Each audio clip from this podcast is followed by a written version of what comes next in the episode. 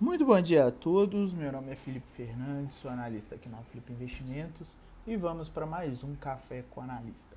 Dia 9 de junho de 2021, bolsas internacionais seguem negociando em campo negativo no momento. Continente asiático fechou majoritariamente em queda. Europa inicia suas negociações em baixas até o momento e futuros norte-americanos negociando em campo neutro. Investidores ficam no aguardo é, da divulgação dos dados do CPI, né, o preço ao consumidor nos Estados Unidos, no pregão de amanhã. No ambiente de moedas, temos um movimento de queda para o dólar no dia de hoje, frente às principais moedas desenvolvidas e frente aos emergentes também. Movimento das commodities, temos metais em queda, petróleo em alta e agrícolas em campo neutro. Minério de ferro ainda não temos a divulgação, vamos passar lá no nossos, nos nossos grupos de interação assim que tiver a divulgação da cotação. Ambiente político e econômico brasileiro, temos o presidente Jair Bolsonaro realizando uma visita ao presidente do STF, Luiz Fux, no final da tarde dessa terça-feira, no qual ali conversaram sobre assuntos referentes à escolha de um sucessor é, do decano né, da corte, o Marco Aurélio de Mello. A atenção ainda vai para as falas de Paulo Guedes, né, o atual ministro da Economia, na véspera sobre o auxílio emergencial. Segundo Guedes, o governo deve estender a rodada de pagamento de auxílio emergencial aos mais vulneráveis por mais dois ou três meses, com expectativa de ganhar tempo para o avanço da vacinação contra a Covid-19.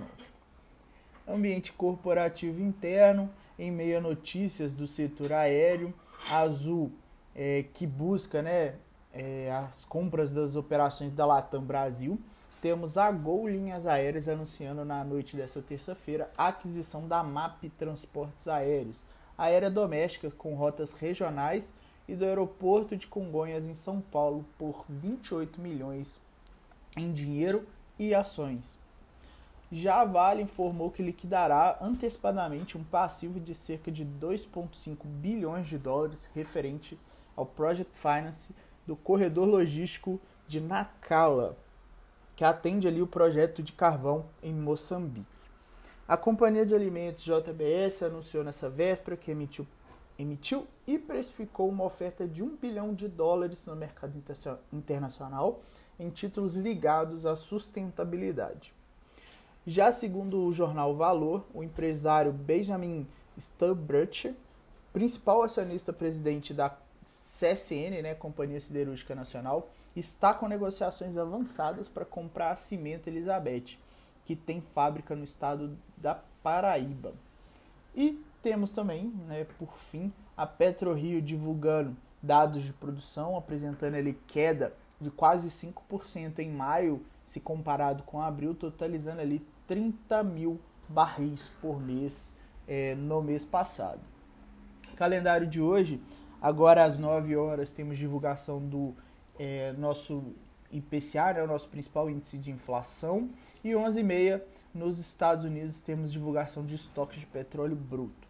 No mais, pessoal, desejo a todos um ótimo dia e para quem for acompanhar o pregão, é, convido-os a participar do nosso Morning Call no nosso canal da, do, da Flip Investimentos no YouTube, beleza? A todos um ótimo dia e até mais.